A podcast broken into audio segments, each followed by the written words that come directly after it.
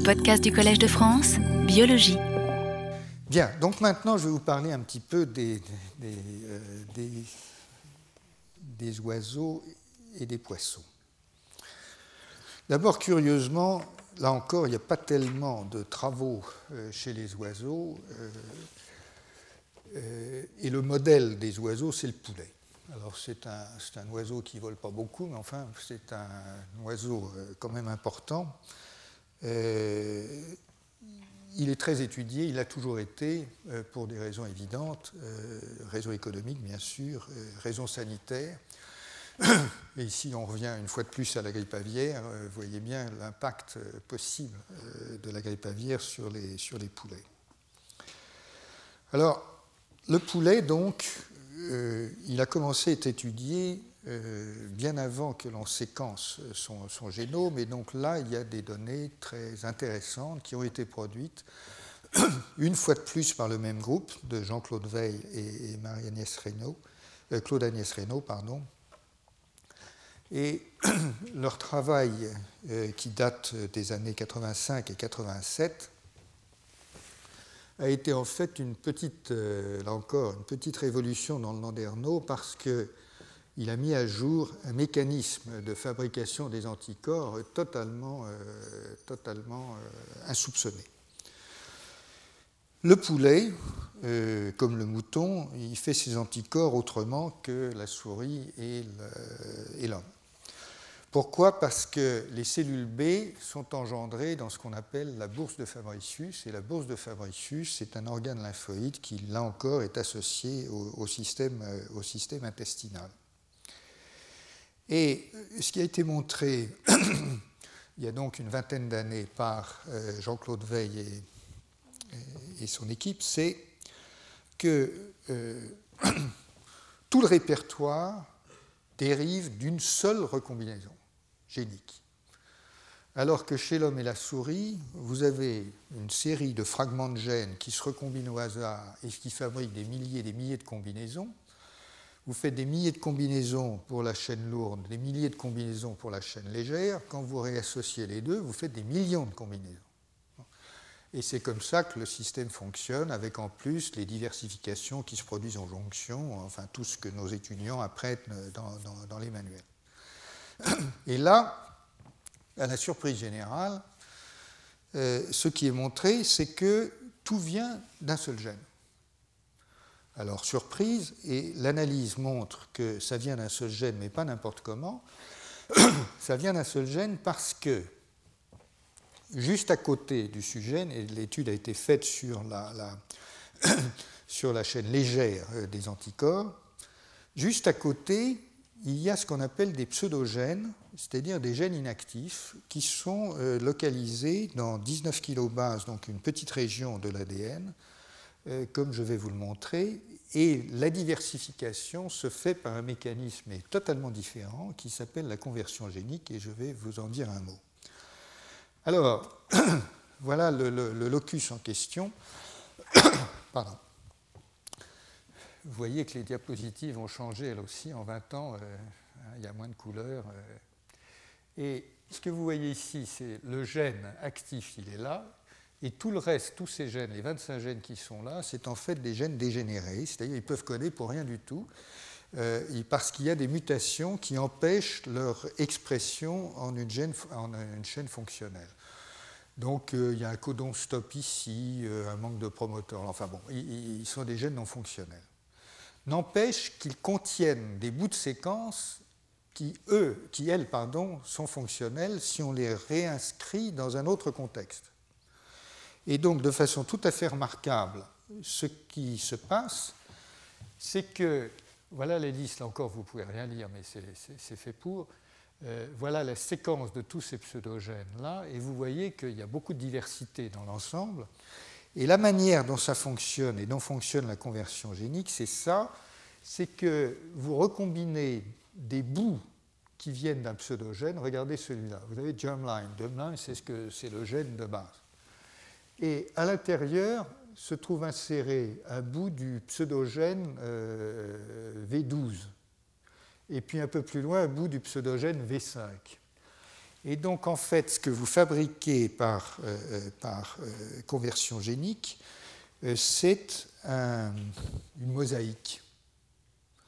Une mosaïque de séquences dans laquelle vous allez prendre un petit bout de séquence dans tel gène, un autre dans tel gène, un autre truc, et vous fabriquez des séquences réarrangées à partir de ça.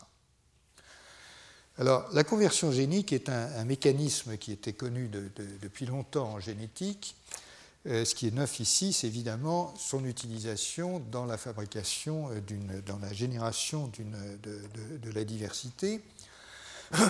Et c'est un mécanisme qui est très intelligent, si on peut dire, puisque finalement, euh, euh, vous êtes dans un, comment dire, un système, et c'est très important pour la, compréhension de la génétique des, des, familles multigéniques, vous êtes dans un système où vous avez une série de gènes qui ont assez d'homologie pour se reconnaître et assez de divergence pour que des recombinaisons génère de la diversité.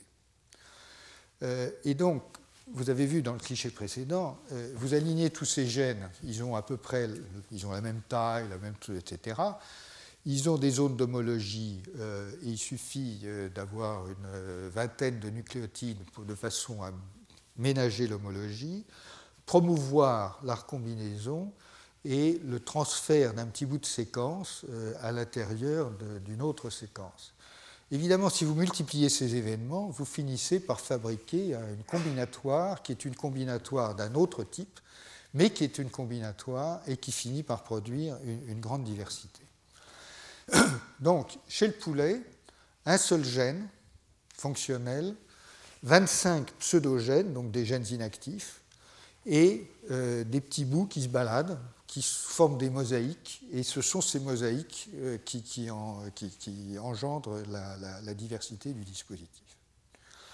Ça crée une grosse surprise, euh, tout simplement parce que, euh, à l'époque, évidemment, le dogme était que la recombinaison des segments de gènes se produisait comme dans les, systèmes conventionnels, mais non seulement ça a été parfaitement démontré par l'équipe de Jean-Claude Veil, non seulement il a été démontré par la suite que euh, l'hypermutation somatique, donc la maturation d'affinité telle que je vous l'ai décrite par des mécanismes de mutagénèse spécialisés, intervient pour diversifier encore les, répertoires et faire maturer l'affinité, mais encore, quand on y a regardé de près, on a trouvé qu'il y avait un mécanisme semblable qui opérait chez le lapin, et donc ce n'était pas un mécanisme unique. Et donc en réalité, on peut bien sûr fabriquer euh, la diversité de, différentes manières. Jean-Claude Veil et son équipe ont euh, euh, poursuivi cette réflexion dans cet, article qui a été publié il y a 3-4 ans maintenant, et, qui indique un certain nombre de choses intéressantes et en quelque sorte on fait de l'immunologie inverse parce que maintenant on part de ce qu'on a observé dans des espèces exotiques et on revient vers l'homme on revient vers l'homme euh, de la façon suivante, c'est que l'étude du poulet introduit euh, un certain nombre de notions. Euh, le premier, c'est que il y a des sites différents de génération de la diversité. Encore une fois, chez l'homme et la souris, c'est la moelle des os. Je parle des cellules B. Hein. Pour les cellules T, c'est le thymus. Mais pour les, trucs, pour les, les cellules B, c'est la moelle des os. Donc, L'étude du poulet, comme celle du mouton dont je vous ai parlé, qui en fait est légèrement postérieure à celle-là, l'étude du poulet et du mouton démontre à l'évidence qu'on peut également produire, dans certaines, certaines, espèces, on peut produire les cellules B à partir de sites lymphoïdes qui sont différents, puisque ceux-là sont associés, sont des, tissus lymphoïdes associés à l'intestin. Ça, c'est un premier point. Le deuxième point, c'est qu'il existe euh, des mécanismes distincts de ce qu'on a appelé à un moment la roulette euh, des réarrangements, c'est-à-dire ces recombinaisons aléatoires qui fait qu'on fabrique des combinaisons par réassociation de, gènes. Là, l'autre mécanisme, c'est la conversion génique. Et puis, il y a un troisième point dont je ne vous ai pas parlé, c'est que chez le poulet, apparemment, la diversité constituée une fois pour toutes euh, pendant le, développement de l'organisme, et puis après, ben, il ne se passe plus rien. Le système fonctionne avec un répertoire qui s'auto-entretient. À l'inverse, l'homme et la souris ont cette espèce de luxe de fabriquer des cellules B sans arrêt et donc d'avoir une capacité peut-être d'adaptation supérieure, mais chez, le, poulet, le répertoire est constitué une fois pour toutes. Donc évidemment, si on fait cette espèce d'approche immunologique inverse, on peut se dire est-ce qu'il euh, existe l'équivalent d'une bourse de Fabricius, donc de ces, ou de plaques de Peyer iliaque du mouton, euh, ou de l'appendice chez le lapin, puisque c'est là où le lapin fabrique ses anticorps, euh, chez l'homme. Et Jean-Claude Veil et, ses collègues en sont arrivés à l'idée que pourquoi pas, et qu'en fait, dans les, ce qu'on appelle les cellules, dans la zone marginale, et dans un certain nombre de tissus lymphoïdes associés à l'intestin, on pourrait très bien avoir une production de cellules B euh, avec euh, diversification somatique euh, comme chez le mouton. Donc l'idée générale, si vous voulez, c'est de se dire, il se peut qu'il y ait chez l'homme des tissus lymphoïdes associés à l'intestin qui, comme chez le mouton, produisent un certain nombre de cellules B et s'il y a de la diversification euh, somatique euh, par mutation, comme je vous l'ai indiqué, donc si le mécanisme de maturation fonctionne sans antigène, comme il le fait chez le mouton, en réalité, il pourrait y avoir deux systèmes de génération de la diversité. Le système conventionnel qui fabrique les anticorps avec la régulation par les cellules B, et un système qui serait indépendant des cellules T et qui produirait des cellules B avec diversification par mutation somatique.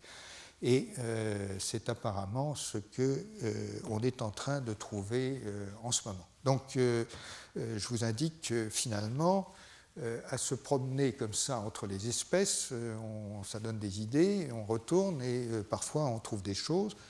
et je vous donnerai un autre exemple tout à l'heure en ce qui concerne la souris. Alors, euh, ceci étant, euh, il y a une génomique du poulet, bien entendu, il y a un certain nombre de choses, je vais, aller un petit peu vite maintenant. Euh, et en gros, chez le poulet et chez les oiseaux, on voit des convergences fonctionnelles, je l'ai déjà dit. les organes ne sont pas les mêmes, il y a les bourses de Fabricius, mais par exemple, il n'y a pas de ganglions. Euh, les granulocytes, euh, euh, les hétérophiles, remplacent les neutrophiles et les éonéophiles, mais on trouve des cytokines, des chymokines, etc., des défensines, des intégrines, des TLR, tout ce qu'on veut, et bien entendu, on pourrait passer son temps à les comparer les unes avec les autres, ce que je ne vais pas faire maintenant. Je vais insister sur un point, c'est que le poulet a une caractéristique, c'est que de tous les vertébrés, c'est probablement euh, chez le poulet que le complexe majeur d'histocompatibilité est le plus compact. Alors, il est compact, ça veut dire quoi? Ça veut dire que, notamment, il n'a que deux gènes pour ce qu'on appelle le complexe majeur d'histocompatibilité de type 1, deux gènes de type 1, là où l'homme en a trois. Mais en fait, sur les deux gènes de type 1, il n'y en a qu'un qui est réellement actif dans la plupart des cas, et donc il est effectivement réduit à sa plus simple expression, si l'on peut dire. Qu'est-ce que ça donne? Ça donne un phénomène euh, qui est bien connu, c'est une, euh, capacité de réponse ou de non-réponse vis-à-vis de certains agents infectieux qui est très tranchée.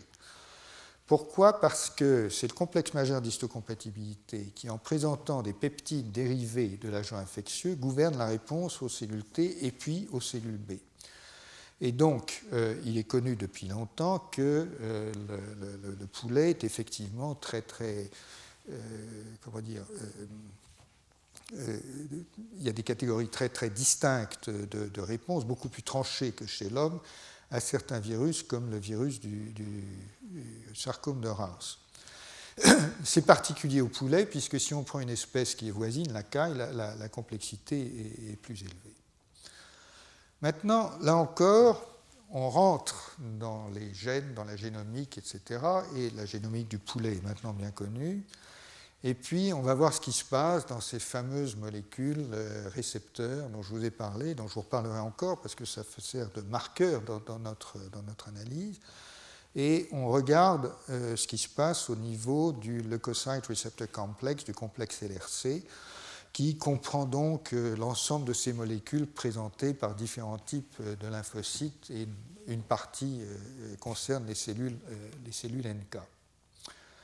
Et ce que l'on observe chez le poulet, c'est une énorme expansion, là encore, de récepteurs, euh, une expansion massive de, récepteurs euh, exprimés par les cellules NK et euh, d'autres récepteurs. Je n'ai pas le temps de, vous en donner le détail, mais ce que l'on repère, c'est une centaine de gènes qui codent pour des récepteurs de type immunoglobuline avec euh, des motifs que l'on repère dans les séquences qui en font des inhibiteurs, des activateurs, etc. Et bien entendu un certain nombre de pseudogènes qui caractérisent le fait des, familles en évolution euh, rapide.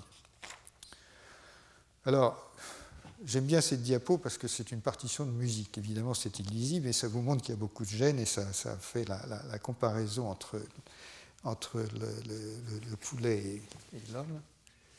Euh, qui vous donne donc la distribution de ces gènes du poulet. Vous voyez que c'est absolument considérable comme, comme expansion.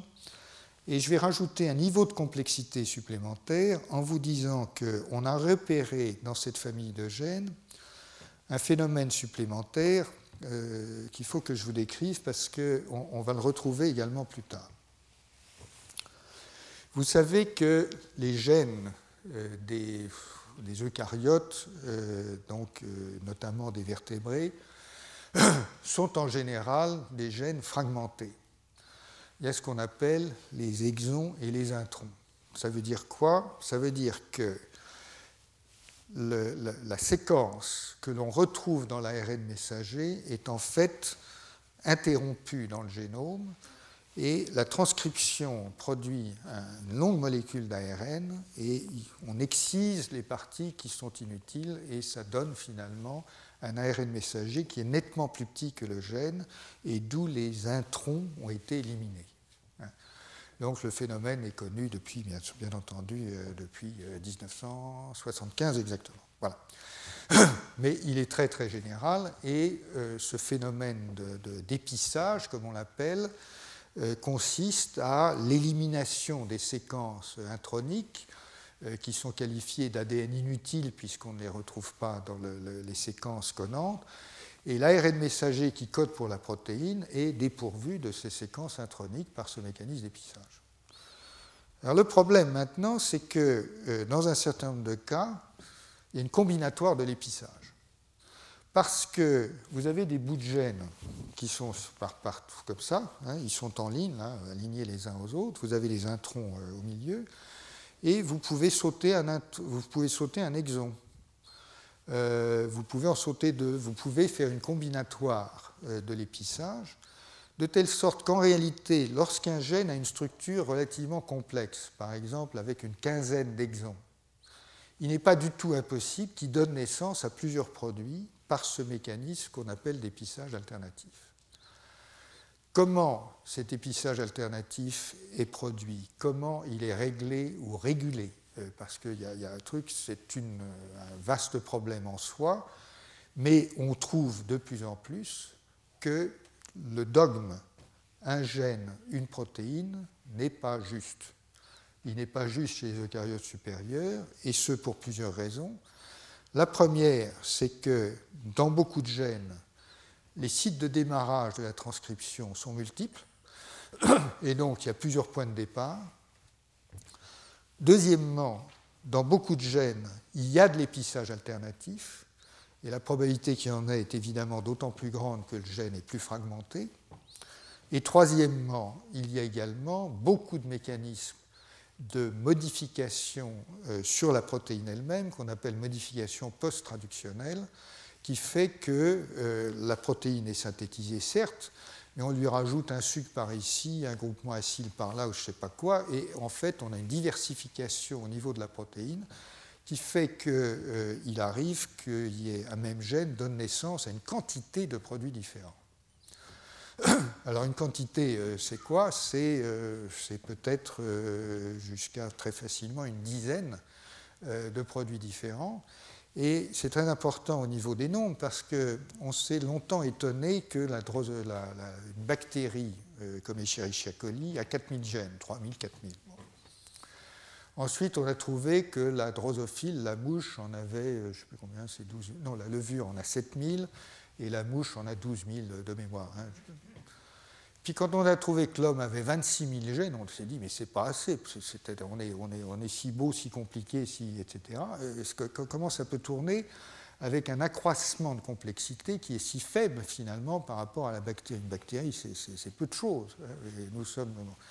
Mais l'une des raisons, c'est qu'en réalité, euh, il y a d'autres, euh, le nombre n'est pas, pas correct, chez la bactérie, il n'y a pas du tout d'épissage alternatif euh, et relativement peu de modifications post-traductionnelles. Il y en a beaucoup plus et il y a de l'épissage alternatif chez l'homme.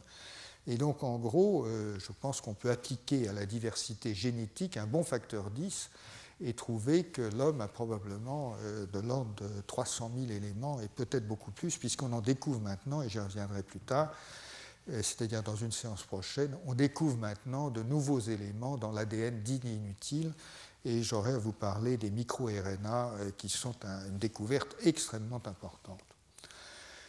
Donc, ce que l'on découvre chez le poulet, en plus de cette diversité, c'est de l'épissage alternatif, avec des récepteurs qui sont plus complexes que ce qu'on imaginait, et donc il est impossible, d'après ces, articles, de donner un, chiffre, mais euh, il y a certainement plus de, de produits qu'il n'y a de gènes à cause de ce phénomène d'épissage alternatif. Donc non seulement la complexité génétique est significative, mais en plus l'épissage alternatif ajoute un niveau de complexité supérieur dans la production euh, des, protéines correspondantes. Alors, quand on voit ça, on se dit, mais qu'est-ce que ça veut dire euh, Et on peut se dire, et c'est l'hypothèse que formulent les auteurs, ben, après tout, le poulet, il a un système adaptatif qui est quand même un peu, euh, un peu, un peu, maigre. Hein mais au niveau du MHC, un seul MHC de classe 1 ou deux parfois. Au niveau de la diversité des anticorps, il a certes ce mécanisme de conversion génique, ça fabrique de la diversité, mais c'est quand même probablement moins brillant que chez la souris ou chez l'homme. Est-ce qu'après tout, ce que l'on observe en termes de, déploiement incroyable de récepteurs de l'immunité adaptative ne veut pas dire qu'il y a un phénomène de compensation entre l'immunité adaptative qui est un peu faiblarde et l'immunité euh, innée qui du coup est, en quelque sorte surdéveloppée. Et euh, bonne question, euh, bonne question dont, qui encore une fois ne peut rester qu'au stade de la, de la, spéculation, mais qui peut aspirer un certain nombre d'expériences. Et je vais vous en citer une qui est, je pense, corrélée à ça et qui va faire la transition avec le domaine des poissons auquel j'arrive dans un instant. Donc, en fait, je vais vous parler de poissons pour l'instant, tout simplement parce que, alors que le poulet a le, complexe majeur d'histocompatibilité le plus compact, j'ai découvert, parce qu'à vrai dire, je ne savais pas, que l'épinoche un, complexe, un nombre de gènes du, MHC euh, euh, qui peut être divers et aller jusqu'à 10. Et donc l'expérience qui est rapportée ici est une expérience faite chez le poisson, et donc, chez l'épinoche, le nombre euh, d'allèles du complexe majeur d'histocompatibilité peut aller en gros jusqu'à 10. Euh, à vrai dire, nous sommes dans le système de classe 2 et pas de classe 1, mais je, ne vais pas revenir à ça.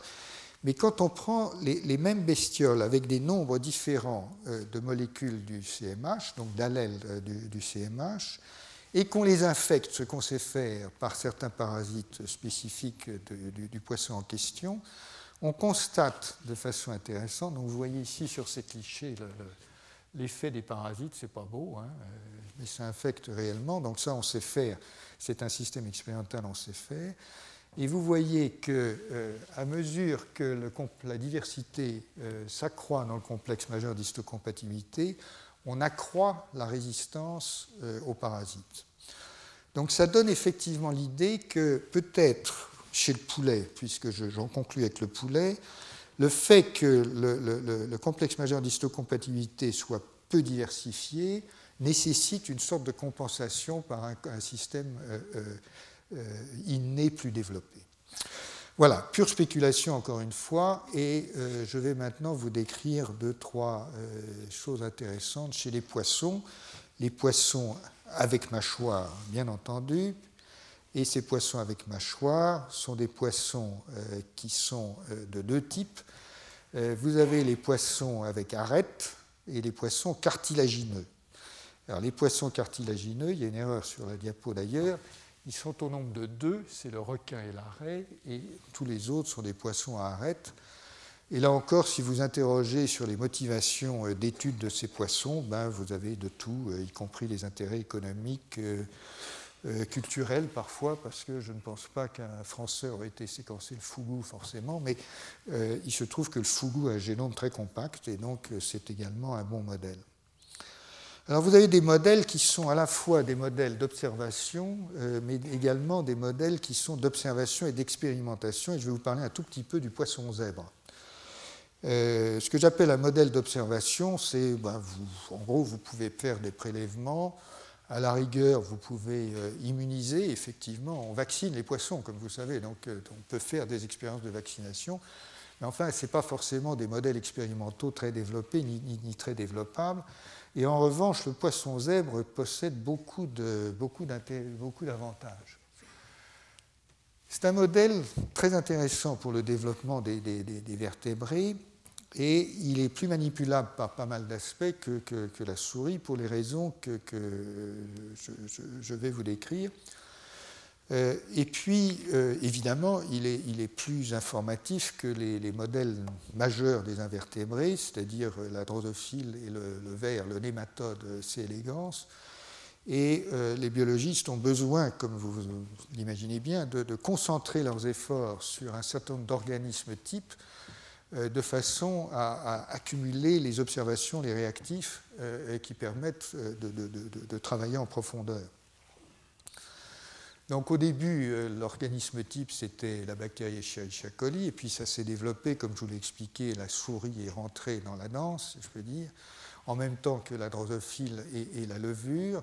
Et puis, euh, il y a quelques organismes supplémentaires qui ont complété le tableau et qui font partie de la panoplie habituelle des, biologistes euh, moléculaires, en tout cas, et notamment le ver C. elegans, dont je vous parlerai un peu plus tard, et le poisson zèbre euh, pour les raisons suivantes qui sont intéressantes. Il est petit, il est prolifique, vous en faites 100 à 200 par semaine, ce qui est pas mal. Euh, il a un avantage absolument formidable, c'est qu'il est fondamentalement translucide. Il est qu'est-ce que à moitié transparent, quoi. Et vous allez voir l'usage qu'on peut en faire. Il a une bizarrerie génétique, c'est qu'on arrive à fabriquer des, individus qui sont diploïdes, qui ont deux génomes maternels, et ça, ça permet de faire euh, de, la génétique euh, des gènes essentiels, si vous voulez. Parce que quand vous mutez un gène essentiel, euh, si la bête ne, naît pas, parce qu'elle ne peut pas naître, vous n'êtes pas très avancé. Quoi. Si vous arrivez à muter un gène essentiel et faire de la ségrégation après parce que c'était diploïde, ben vous pouvez faire une génétique raisonnable. Donc il est propre à, cela. Il est également adapté à la génétique euh, réverse. On peut faire de la transgénèse, comme je voulais le montrer. Puis en plus, il a un avantage, c'est qu'il est, enfin un avantage, un intérêt, c'est qu'il est sensible, il vit dans l'eau bien entendu, il aime bien l'eau propre et euh, il est sensible euh, à ce qui est présent dans l'eau et donc il est sensible, c'est un bon instrument de toxicologie euh, à telle enseigne que, ben, je vais vous le montrer dans un instant, euh, voilà ce qu'on peut faire. Comme le poisson est translucide et qu'on peut euh, faire de la transgénèse, eh bien, on peut introduire un gène qui code pour une protéine fluorescente sous le contrôle d'un promoteur qui s'exprime dans des cellules particulières du système immunitaire. Donc là, en l'occurrence, il s'agit de l'équivalent de cellules T, hein, de cellules thymiques. Il y un thymus dans le, poisson zèbre. Et euh, dans ces cellules T, vous avez cette euh, GFP, euh, qui est une protéine fluorescente isolée de, je ne sais pas quoi, d'une algue, qui, euh, incidemment, il y a plusieurs protéines fluorescentes. Maintenant, il y a du vert, il y a de l'orange, il y a du rouge, il y a un peu ce qu'on veut. En tout cas, là, c'est du vert. Et, vous voyez, euh, au cours du développement du poisson, comme il est translucide, c'est très facile à voir. Vous voyez les cellules vertes qui sont là, et puis ça croît au cours du développement, et ce sont les, cellules lymphoïdes qui sont situées ici. Donc c'est un instrument qui est extrêmement commode parce que vous pouvez visualiser directement l'anatomie des organes et de la circulation des cellules, des cellules impliquées. Ce que l'on commence à faire un petit peu chez la souris aujourd'hui, parce que vous avez quelques souris vertes maintenant qui sont également un peu fluorescentes, mais enfin c'est moins commode. Mais chez le poisson zèbre, ça se fait couramment. Et ça donne, en matière de toxicologie, aujourd'hui, des modèles qui sont assez drôles. Si vous voulez savoir si une eau est contaminée par un estrogène ou je ne sais pas quoi, ce qui est un, sujet actuel, ben vous fabriquez un poisson euh, qui, euh, avec euh, un récepteur des estrogènes qui est branché à un machin qui active un truc, et du coup, si l'eau est contaminée, le poisson devient vert. Voilà, donc c'est facile à voir, et ça fait partie des instruments qui sont développés ici et là pour analyser la pureté de l'eau et qui seront peut-être utilisés couramment un jour, je n'en sais rien. En tout cas, donc, ce poisson zèbre, il a un système immunitaire, il a des cellules B, il a des cellules T, il a bien un TCR, un récepteur des cellules T euh, avec alpha et bêta. Il a un développement thymique qui ressemble pas mal à celui de l'homme. En revanche, il n'a pas de système lymphatique, il n'a pas de plaque de Peyer. Euh, il a une bizarrerie du côté des anticorps, il a une classe de chaîne lourde supplémentaire, il a une machinerie de recombinaison qui fonctionne en gros comme chez la souris et chez l'homme mais ça produit des, extrémités un peu bizarres, ce qui suggère que ce n'est pas tout à fait optimisé. Il a les mécanismes habituels de commutation isotypique euh, d'hypermutation somatique. Euh, donc hypermutation somatique, c'est ce que je vous expliquais, la, maturation des, anticorps. Et il a une, euh, une AID. AID, c'est l'Activation Induced Cytidine Deaminase euh, dont je vous dis juste un mot. Alors, cette AID, on va la retrouver parce que c'est une enzyme qui fait partie des, comment dire, des, cibles que, que, nous cherchons à suivre dans les, dans les différentes espèces. Pourquoi? Parce que c'est l'enzyme qui, encore une fois, est mutagène, en gros, euh, pour, pour simplifier les choses. Donc, euh, pour des raisons de, régulation, euh, nécessité, euh, évidemment, euh, cette mutagénèse est encadrée. Si elle n'était pas encadrée, si elle était dispersée dans l'organisme, il se produirait n'importe quoi et, l'organisme développerait toutes les pathologies qu'on peut imaginer. Mais concentré sur les gènes qui codent pour les anticorps, ça ne fait que produire de la diversité au niveau des anticorps. C'est ça le principe. Et l'AID intervient à la fois au niveau de l'hypermutation somatique, mais également par des mécanismes que je ne peux pas vous décrire, au niveau de la commutation isotypique, c'est-à-dire quand on passe des IgM aux IgG, aux IgA, etc. Bon. Donc, euh, cet AID euh, existe euh, chez le poisson zèbre. Elle existe pourquoi? Parce qu'on a la séquence totale du poisson Z, donc on peut repérer dans le poisson Z, euh, dans le poisson Z pardon, euh, le gène qui a l'air de coder pour quelque chose qui ressemble à une AID. Du coup, qu'est-ce qu'on fait? On sort l'ARN messager correspondant, euh, on, le, on, le, on, le, bricole un petit peu de façon à pouvoir l'exprimer dans une bactérie ou une levure, et là, ô merveille, on se rend compte que ça déclenche des mutations chez la bactérie chalvure, donc ça fonctionne. Et donc c'est bien l'enzyme mutagène que l'on euh, cherchait à isoler. Je vais vous parler maintenant d'une autre, bestiole, si je peux dire, qui est euh, le requin. Euh, pourquoi s'être intéressé au requin? À vrai dire, j'en sais absolument rien, mais les laboratoires de biologie marine sont, là pour ça. Le requin, euh, là encore, un système immunitaire avec des cellules T, des cellules B, des anticorps, euh, un complexe majeur d'histocompatibilité, bref, il a, euh, il a, beaucoup de choses. tout ça a l'air de fonctionner à peu près comme chez la souris et chez l'homme, mais là encore, il y a une différence. Et la première différence qui a été remarquée, c'est au niveau génétique. Au lieu d'avoir comme chez la souris et chez l'homme, des centaines de bouts de gènes qui se recombinent pour former le gène actif. Chez le requin, il y a des centaines de gènes préassemblés. Ils sont déjà là. Ils ont déjà été préassemblés. Ils sont dans le génome en tant que gènes préassemblés. Bien entendu, vous avez ensuite avez une autre partie qui est formée par recombinaison. Donc c'est un truc un peu hybride, si vous voulez, entre des gènes préassemblés, puis des gènes qui se assemblent, et puis ensuite vous avez de la diversification somatique qui de toute façon vous rajoute une couche de diversité sur l'ensemble.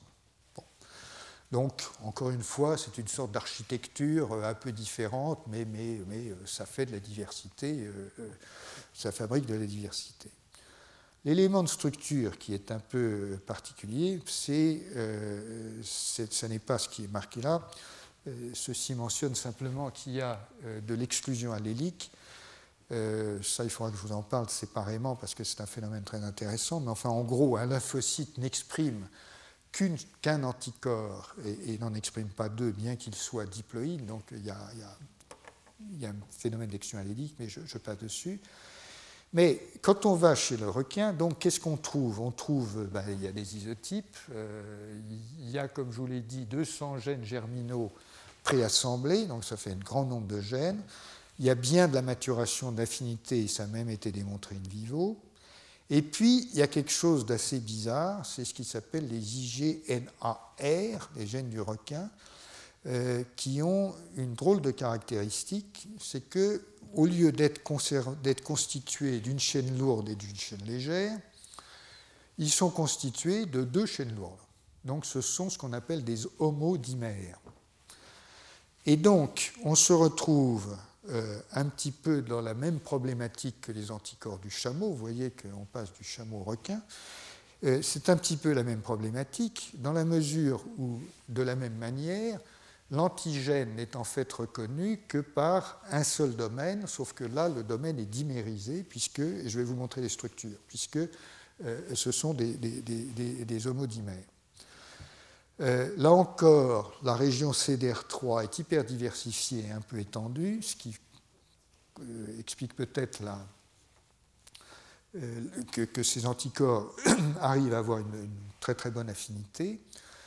Et ce qui est intéressant, c'est que lorsqu'on bricole une souris et que l'on élimine les mécanismes qui lui permettent de fabriquer ces anticorps par, la même, par les moyens conventionnels, en réalité, et on fait encore ici de l'immunologie inverse, si vous voulez, en réalité, on trouve qu'il y a des anticorps de ce type chez la souris, sauf qu'on ne les avait pas vus avant parce qu'on ne faisait que regarder, bien entendu, ce qu'on ce voulait voir dans, un petit peu dans la technique du réverbère. Alors voilà la structure euh, d'un anticorps conventionnel, c'est-à-dire d'un anticorps de souris ou d'homme, vous voyez, avec ces régions constantes, ces régions variables, ici, enfin les région variable ici, pardon, et les régions constantes euh, ici, un dimère. Et voilà la structure de ces anticorps particuliers du requin, euh, qui sont donc des homodimères avec une très très longue région constante comme ça, et puis une chaîne VH qui est là, et puis une autre chaîne VH qui est là.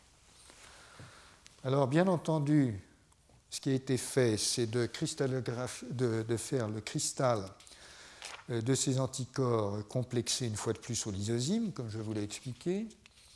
Euh, pour trouver euh, leur, structure et de voir qu'ils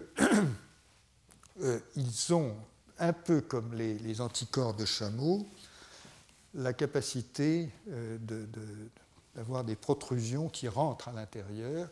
Et donc, je crois que ce que je vous ai dit, les anticorps de chameau capables de reconnaître les crevasses, est probablement simplement une capacité qui est liée au développement d'une certaine mode de, région hypervariable CDR3, euh, euh, qui fait que le, nombre de, contorsions que peut faire la chaîne euh, lui permet éventuellement de finir par s'infiltrer dans des crevasses auxquelles normalement elle n'avait pas accès.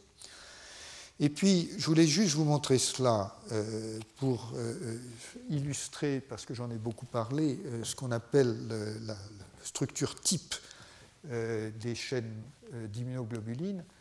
Euh, voilà ces, chaînes qui sont représentées, les, domaines immunoglobulines qui sont représentés très classiquement avec les, feuillets bêta et les chaînes alpha, donc c'est une représentation conventionnelle bien entendu. Et je vous montre ceci parce que on voit bien ici euh, que ces six structures sont, tout à fait différentes. une région de chaînes constantes et des, chaînes légères. Donc on voit bien à la fois la conservation du motif structural et le fait que c'est différent.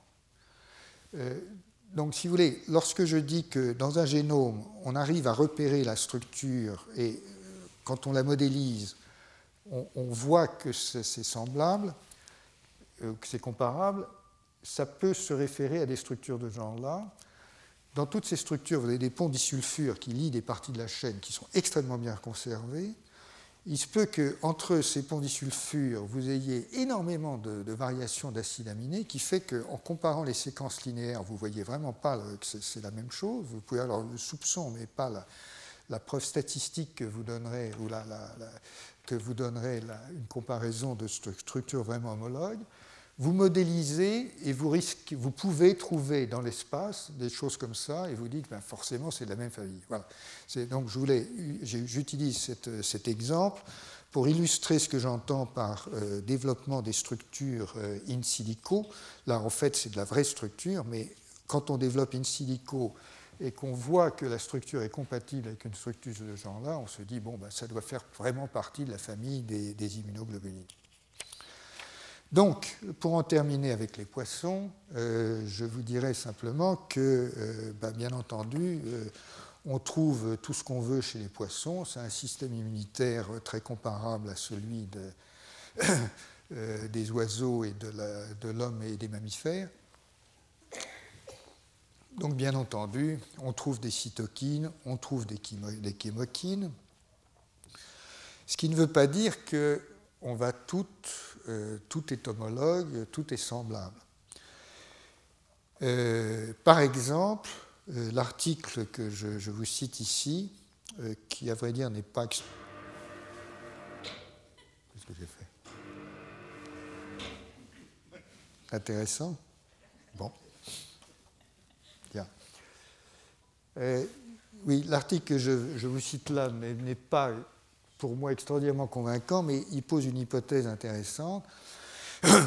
La comparaison systématique euh, des cytokines du poisson, enfin des poissons, d'un certain nombre de poissons et de, souris et de l'homme, euh, suggère qu'il y a une sorte de surreprésentation euh, des, des cytokines de type TH1 euh, et pas de type TH2. Donc euh, la réponse des poissons serait biaisée vers un type de réponse immunitaire et pas vers l'autre.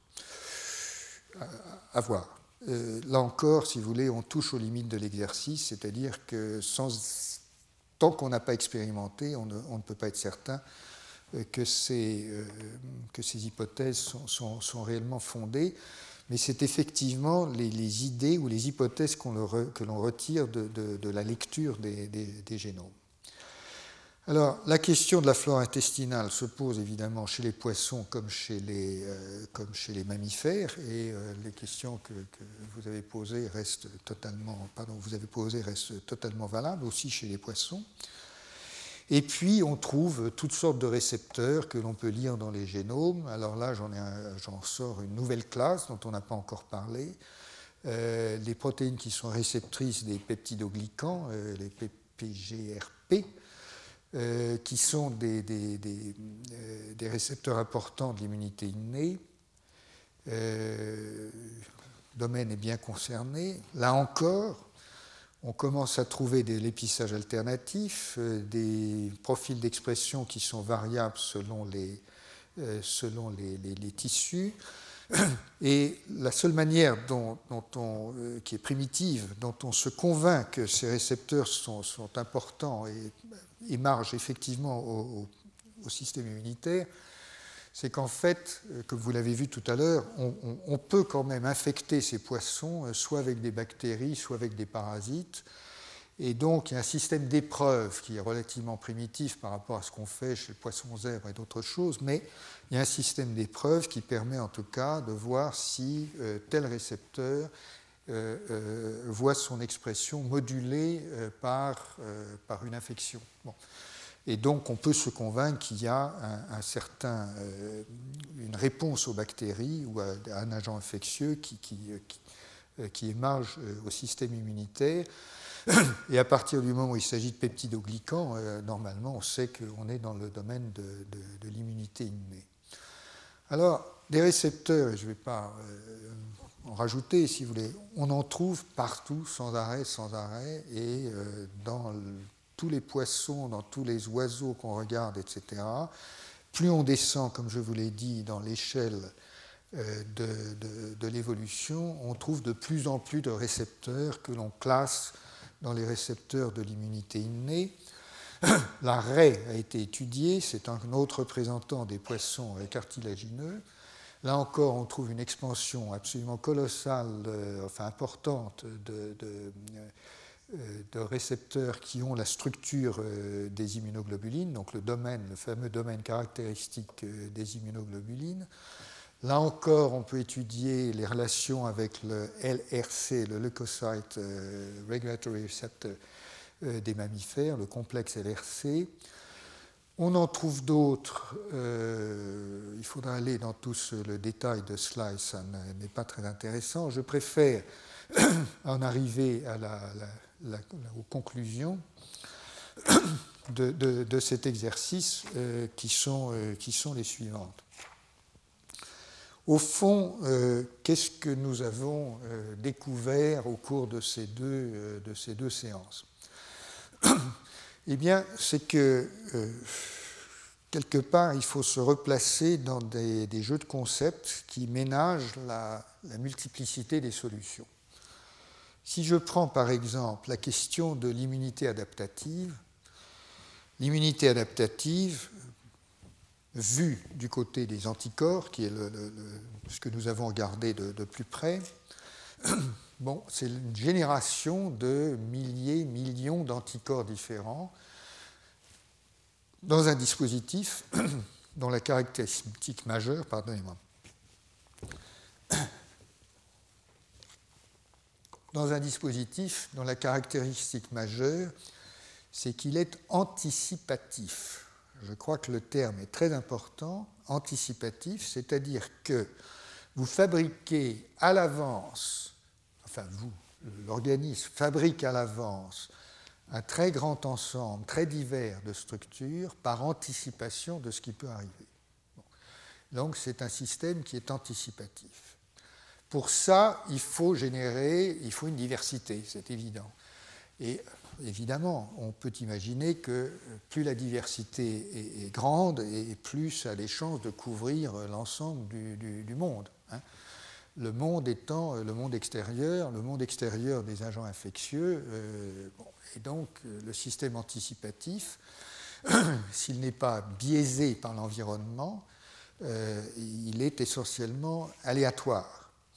Mais en tout cas, ce qu'il vous faut, c'est un réservoir de diversité et au fond, ce que nous avons appris en regardant euh, le poulet, euh, la souris, etc., c'est qu'au fond, peu importe la source du réservoir, peu importe sa nature, la diversité peut être stockée dans des morceaux de gènes, elle peut être stockée dans les pseudogènes et être introduite par conversion génique plutôt que par recombinaison. L'important, c'est qu'il y ait une source de diversité et des mécanismes qui fabriquent la diversité. Donc ça, c'est une première euh, conclusion, c'est que peu importe euh, le lieu de stockage de la diversité. Et l'autre conclusion, bien entendu, que vous avez vue tout au long de, ces exposés, c'est qu'en réalité, euh, à chaque problème posé, pour l'instant, il y a plusieurs solutions, voire une multiplicité de solutions. Au problème de la reconnaissance d'un antigène par un anticorps, vous avez vu qu'il euh, y a la solution que nous considérons comme conventionnelle, parce que c'est celle qui est majoritaire chez l'homme et chez la souris, chaîne lourde et chaîne légère, mais vous avez vu que le chameau il se débrouille autrement et que le requin il fait encore autre chose. Et donc, même pour ce problème qui paraissait réglé, il y a plusieurs solutions. Donc, ce que nous voyons, c'est qu'il y a une multiplicité de, solutions. La deuxième notion qui, vient, c'est l'idée générale qu'il y a peut-être, probablement, un certain équilibre qui évidemment fait sens hein, euh, entre l'inné et l'acquis. Ça fait sens du moment que l'on accepte l'idée que l'inné n'est pas la solution universelle parfaite à tous les problèmes. Et qu'en plus l'inné a pu se développer avec différents degrés de, qualité quelque part. Mais vous avez vu qu'il euh, y a effectivement des raisons, en tout cas, de penser que ce n'est pas exactement la même chose partout. Comme je vous ai dit il y a un instant, chez le poisson zèbre, on retrouve des tas de bouts de gènes qui sont partiellement réarrangés, ça n'a pas l'air d'être totalement optimisé.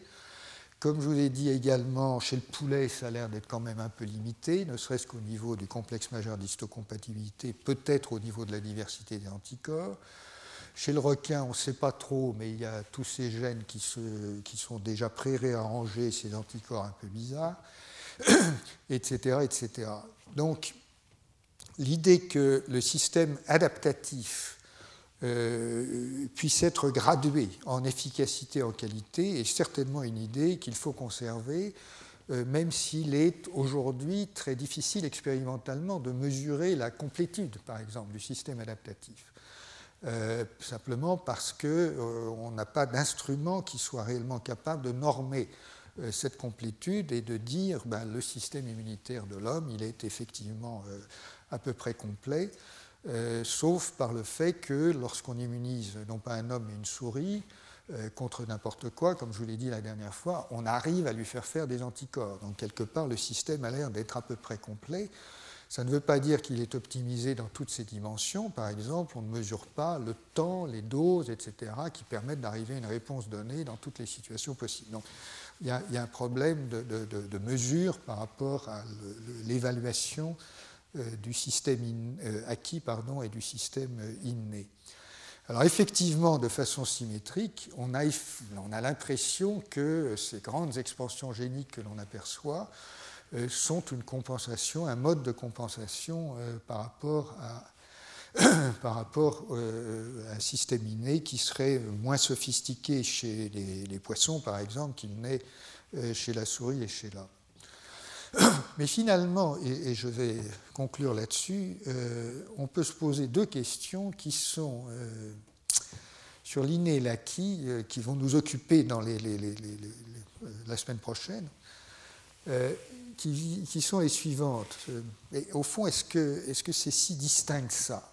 Est-ce que c'est vraiment connexe? Est-ce que c'est continu? Est-ce que, est -ce que ça commence pas à se brouiller? Et je pose la question parce que à partir du moment où vous avez des centaines de récepteurs de l'immunité innée, vous pouvez légitimement vous demander si vous n'êtes pas dans l'anticipatif. Et ça, évidemment, on n'en sait rien, parce qu'il y a deux hypothèses. Soit ces récepteurs ont été effectivement sélectionnés parce que la bestiole vit dans un environnement et un écosystème qui euh, est tellement euh, constant quelque part qu'au cours de l'évolution ont été sélectionnés euh, tel récepteur qui correspond à telle bactérie, tel truc, tel machin, et tel etc. Et puis vous en avez 200. D'accord mais l'autre manière dont vous pouvez raisonner, et c'est une interrogation, c'est de vous dire, mais est-ce qu'après tout, ça ne se forme pas de façon plus ou moins anticipative. À l'évidence, il y a un certain nombre de récepteurs qui ont été sélectionnés, mais est-ce qu'il n'y a pas par hasard un degré d'anticipation qui commence à se profiler dans le dispositif, qui fait qu'en vérité, euh, le système inné pourrait peut-être être partiellement anticipatif et donc à ce moment-là, vous voyez que l'image entre l'inné et l'acquis, euh, entre l'inné pardon et l'adaptatif, pardonnez-moi, il y a une faute ici, c'est pas l'inné et l'acquis, c'est l'inné l'adaptatif. Je vous prie de, m'excuser. Vous voyez que euh, la distinction commence à se brouiller, et vous verrez la semaine prochaine, si vous avez le courage de revenir, euh, que ça va continuer à se brouiller parce que c'est effectivement l'une des grandes questions qui est posée par l'étude d'un certain nombre d'organismes dits primitifs. Je vous remercie de votre attention. Retrouvez tous les podcasts du Collège de France sur www.collège-de-france.fr.